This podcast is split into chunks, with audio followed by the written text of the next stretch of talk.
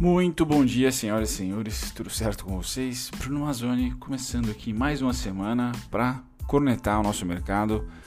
Hoje, dia 28, últimos dias aí, até quarta-feira teremos pregões sobre setembro, né? Já na quinta vamos inaugurar outubro e talvez daí um mês de tendência finalmente. A gente fica procurando desde finalzinho de julho algum tipo de tendência, ela não existe ou não há. Tá? Então, muita, muito equilíbrio no nosso mercado e sexta-feira marcou é, literal equilíbrio. Né? Nós tivemos o fechamento do Ibov no 0 a 0 praticamente, 0,01 de queda. Tá? No ano cai 16%, na sexta-feira basicamente não tivemos oscilação, ficou negociando entre preço entre a máxima de quinta e a mínima de quinta, ficou no meio aqui e no próprio dia um belo doji, né? sem, sem nenhum tipo de tendência, sem nenhum tipo de direção. Bom, vamos começar a falar sobre os grandes destaques de sexta-feira. Tivemos sim no, no pregão de sexta a Gafisa, junto com a Tecnisa aí, protagonizando esse vai ou não vai na fusão, tá certo? Suzano, essa sim sobe mais forte, tá? No ano, inclusive, sobe 21%. Tá? Por isso que é bom, por isso que é uma arte aqui fazer stock picking, né? Acaba que mesmo com o índice caindo quase 20%, nós temos Via Varejo, Suzano, Tá? E também a Localiza subindo mais de 20%, Via Varejo subindo quase 60% no ano, com crise e tudo. Tá? E depois eu fecho aqui com a JHSF, que também sobe, mas não muito, está né? Tá subindo aqui 2,63% no ano. Tá? Então, sexta-feira é um dia interessante para algumas ações, principalmente material básico, construção civil. Tá? E a gente termina com a Localiza, que é fato relevante, né? tentando aí fazer a fusão com a Unidas. Então, se de repente nascer aí um gigante, por trás dessa fusão, o mercado adora. Né? Não gosta de monopólio na política, mas adora monopólio na economia. Se houver essa fusão enorme, tá? sem dúvida nenhuma, o mercado vai precificar muito bem a localiza, que deve ser o ticker que, que irá se manter. Né? Deve ser, não sei se eles vão criar algum tipo de nova a marca ou algo assim, mas muita especulação, especulação compradora na localiza. Quando a gente passa para o lado ruim, Tá? A gente vem para shoppings. Shoppings, inclusive, pedido de um inscrito aqui para mim comentar sobre as ações de shopping. Vou comentar, vou fazer entre hoje e amanhã no máximo. Tá? Hoje prometo, prometo não, né? Pelo menos eu espero que seja o último dia que eu vá no banco. Tá? Ah, creio eu que toda a, a papelada está pronta do meu digníssimo, da minha digníssima caverna nova. Então acredito que a semana que vem as coisas já estarão mais tranquilas por essa parte, nessa né, parte imobiliária. Mas vamos lá, Multi 3 caiu 3%, tá? depois nós tivemos CPLE, aí não do mercado ah, de shoppings e energia, caindo 2,46%, Iguatemi caiu 2,28%, Semig também do setor energético caindo 2,23%, tá? Semig num desconto muito forte, vamos dizer assim, né? entre aspas, principalmente no seu preço-valor patrimonial. Recentemente eu fiz um vídeo sobre ela. Terminamos com Guar 3, também uma variação ali de 2,19. Então as maiores baixas ficaram entre 2 e 3%, tá? destaques negativos no caso para os shoppings e para o setor de energia. A Guar fica aqui na né, de patinho feio caindo aí também 2%. Bom, passado dessa parte, vamos lá para o mercado americano, saber como ele fechou na sexta-feira. Então nós aqui no Brasil descolamos dos gringos, então, tanto o S&P na sexta como o Dow Jones fecharam positivo, mercado à vista, né, cash. Nós não conseguimos fechar uh, positivos. Nós tivemos depois e hoje já negociando dia 28, DAX e Reino Unido mandando bala, compras hoje, tá forte. DAX sobe 2,59, Reino Unido 1,41. Japão e Ásia subindo forte também, Hong Kong sobe 1% e Japão 1.32. Então aqui já, já dá um alerta para a gente que o dia hoje vai ser um pouco comprador. Para dar essa confirmada, a gente olha para os índices futuros e tudo tá verde. Então, segundona, galera. Segunda passada, se eu não me engano, foi uma segunda vendedora. Peço perdão ao barulho. Essa segunda aqui tá compradora, tá? E com certa pujança, sim, principalmente da parte europeia, tá? Parte asiática nos futuros, eu tenho o Japão, eu coloco para vocês aqui, tá compradora, mas abaixo de 1%. Porém, Estados Unidos já tem Nasdaq subindo mais de 1%, Dow Jones quase lá, tá? o S&P um pouco mais tímido, 0,32. Hoje, então, para abertura dos mercados, não tem grande notícia, só temos aí um, um relatório do Banco Central Europeu tá? e um pouco de discurso por lá, mas o mais importante para nós sempre é o Powell, principalmente agora mais próximo das eleições, quanto mais se aproxima das eleições, né? mas fato é que o mercado hoje está sinalizando compra tá? Europa, Estados Unidos e Ásia. Ninguém saindo da reta por ali, tá? Lógico que não é 2, 3, 4%, mas há compras aqui. Tá? Isso deve gerar para nós um dia um pouquinho mais comprador na, no, na primeira hora. E lembrando, hoje, primeira hora, o mercado futuro abre às 9, né? Hoje não temos notícias impactantes, tá? Então não deve ter ali alguma chateação durante o pregão. Deve ser um, um pregão livre, simplesmente do mercado sinalizando no pré, tá? No pré-market que está a fim de risco, tá? E esse risco não vai tanto assim para o petróleo. Petróleo realmente ah, estável, tá? Não temos mais crescimento, não chegou a, a conseguir beijar lá os 50 dólares, está ficando aqui nos 42 e 40. É importante que ele não ultrapasse os 35, né? Aquele número mágico para nós, que é basicamente um, um número que que nos reserva uma boa, uma boa margem para toda as, as, as, a indústria nossa aqui né, de petróleo. Acima dos 40 está estável, não é mil maravilhas, como já esteve ali em 70 tá, recentemente, mas tá bom, acima de 35 a gente tende a entender que tá legal, é um preço de equilíbrio e que tomara que fique assim. Né? Então o petróleo sai um pouco do protagonismo, mas mantém aqui ah, uma, uma, certa consistência nesse valor de 40 e 44 dólares. Está ficando, tá oscilando nesses dois patamares aí, vamos assim dizer. Metais, você quer chegar em ouro e prata, então hoje temos os dois caindo. Semana passada também foi de retração para ambos, tá? Vou preciso trazer para vocês aqui, acho que amanhã no máximo eu trago os gráficos, tanto do ouro principalmente, tá? Da prata, se vocês quiserem, deixem nos comentários, eu aproveito e deixo. Mas hoje o ouro cai 0,64 e prata 1,25, tá? Quando a gente vai para o minério de ferro, esse também retrai. Então commodities esfriando aí, pelo menos as, as que mais se destacaram, tá? Isso pode ser um sinal de que de volta para o risco, tá? Depois tivemos, como eu falei, final de julho, agosto e principalmente setembro, tá? Com mercados laterais, mercados de equities, né, de ações muito laterais e até em queda, tá? E as commodities ou se mantendo ou subindo, tá? Como a gente pode perceber aqui, subida bem tendencial para o minério de ferro, o mesmo a gente pode colocar para as ações de conectadas aí com grãos e, e proteína animal, commodities, materiais básicos, celulose e tudo mais. Agora a gente tem um esfriamento aqui desse pessoal, principalmente o minério de ferro já faz uma semaninha aí de retração, tá? já entra aqui em uma expectativa de uma próxima pernada. Caso ela não venha, tá? a gente tende a entender que no curto prazo, ou seja, outubro, o minério de ferro não vai ter o destaque que teve durante o ano inteiro, vai dar uma esfriada, vai dar uma deslizada, uma lateralizada como fez aqui embaixo. Isso era em abril, tá? Dentre março até a quase final de abril, maio, aqui começo de maio. Tá? Então, minério de ferro dando uma descansada nesse momento, tá? Voltando no minério de ferro, a gente passa para o setor agrícola, tá? Então hoje nós temos o café subindo 2,25%, tá? De novo cafezão, tô tomando o meu aqui. Algodão 0,75 de alta, destaque. Soja neutro, trigo queda de 0,69. Açúcar está nos 13 centavos. Então aqui é um destaque sim. Tá? O açúcar é um bom destaque. São Martinho, Cosan, tá? E milho cai 0,62. Vamos lá para proteína animal agora, dar um zoom para vocês do celular. Então nós temos aqui na proteína animal, futuro de gado engorda, primeiro que eu sempre pego, queda de 1,27, mas tá justamente nessa precificação de 140, suporte aqui. E o futuro suínos chegaram ao alvo, a um primeiro alvo aqui, 70 a 73.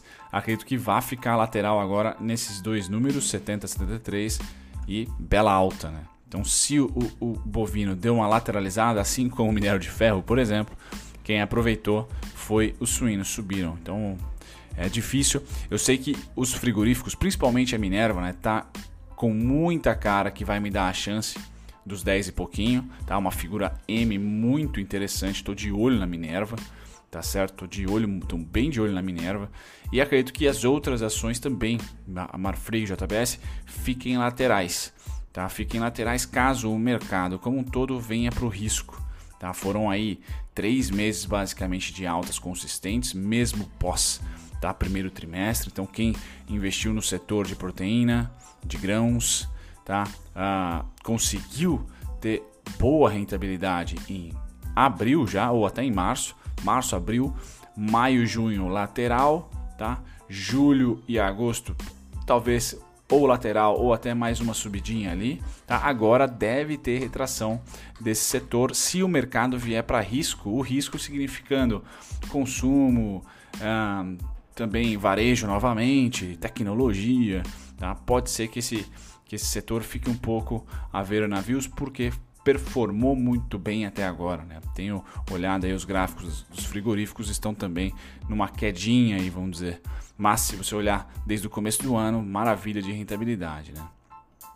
Bom, os mercados futuros eu já comentei com vocês, então deve ter hoje às 9 para nós aqui, day traders de plantão, deve ter uma abertura contente, tá? Não mega contente, mas ainda assim segurando a mínima de sexta-feira. Não devemos abrir no futuro rompendo mínima de sexta, o que traz para a gente a expectativa ah, de um fluxo que eu já vou comentar aqui, tá? Até vou colocar antes do dólar, que traz a expectativa, tá? Dependendo ah, realmente do decorrer da semana, muita coisa pode acontecer.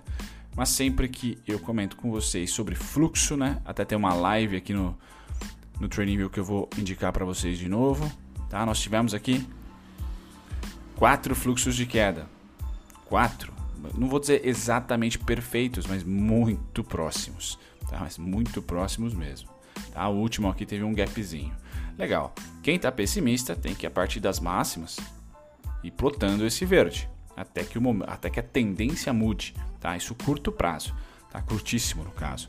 Agora, com o mercado compra, comprador, vamos supor que outubro comece o mês comprador. Pois bem, eu não tenho que olhar para a queda, eu tenho que olhar, na minha opinião, né? Tenho que olhar para a alta, tá? Então é factível, não sei se essa palavra existe, que eu projete as altas agora, tá? Que venha os touros por um momento. Isso é um gráfico diário. Os touros costumam aqui, ó, uma semana de alta, 1, 2, 3, 4, 5 candles, 1, 2, 3, 4 candles, ah, 1, 2, 3, 1, 2, 3, 4, ou seja, toda a alta do Ibov, 1, 2, 3, dá um mínimo 3 dias de alta. Pode ser que a gente venha para 3 dias de alta, por que não?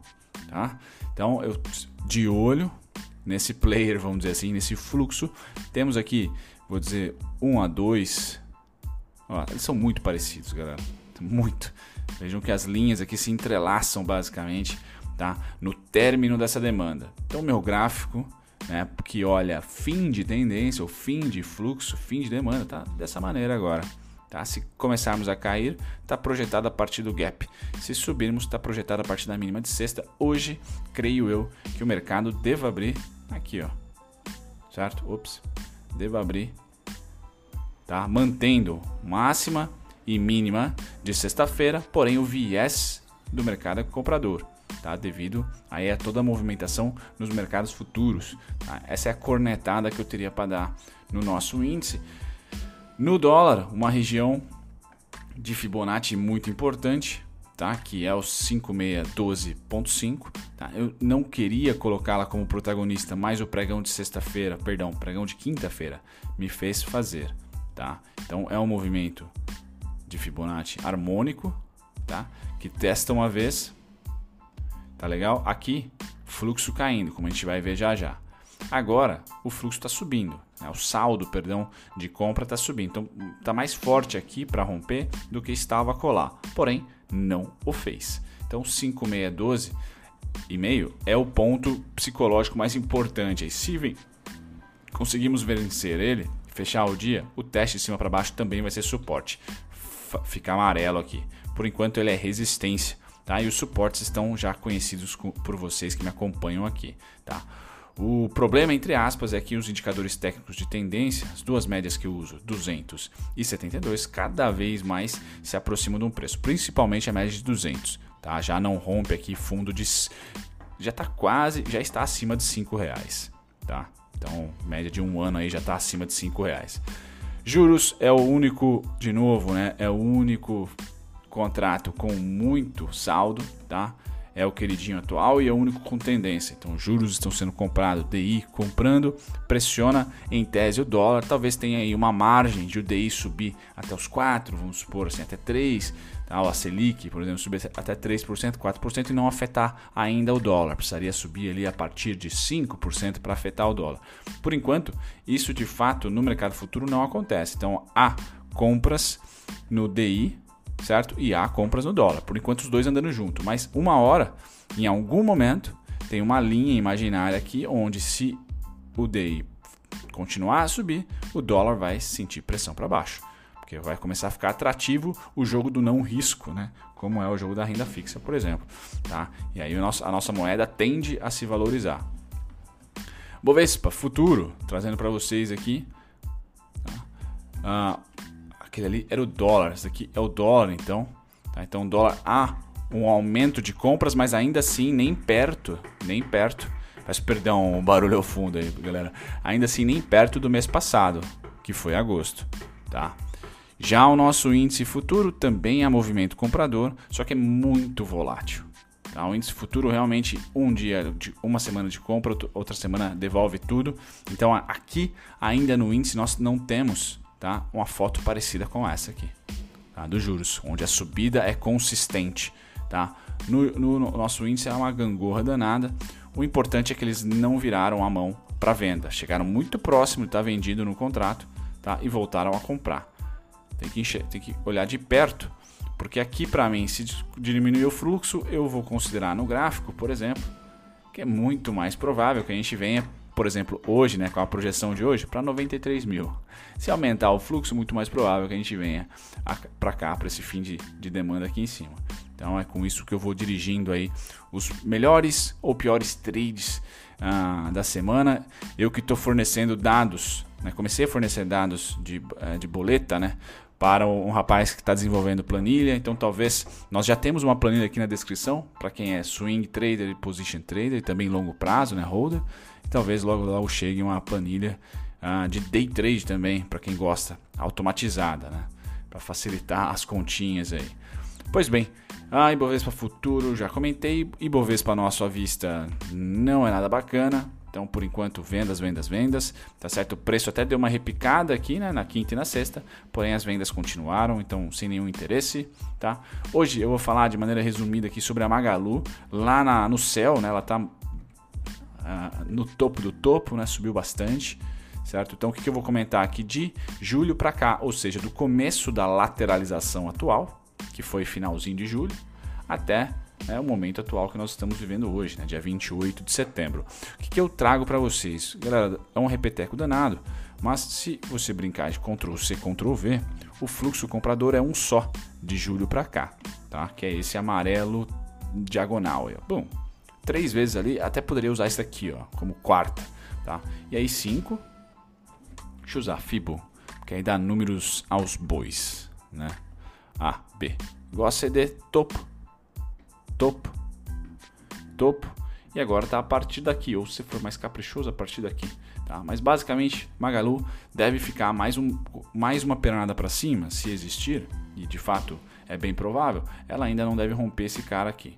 Tá? Então acho que o movimento mais bacana seria ela ir até os 94 aqui de novo e aí voltar aos uh, 89 e 50. Lembrando que os 94 é alvo de Fibonacci, né? Quem está acompanhando os, os, vídeos meus aí da Magalu, então ali tem uma, tem uma certa resistência forte, digamos assim. Mas o fluxo de alta é basicamente igual, então acho que não é muito realista esperar mais no curto prazo, tá? E eu tenho ali realmente como ponto de corte, o começo da lateralização. É 24 de julho ali, está na faixa dos 77. Então ela perde ali a tendência de alta no curto prazo, se por um acaso romper essa região, ah, vamos dizer assim, psicológica de um começo de um mercado lateral.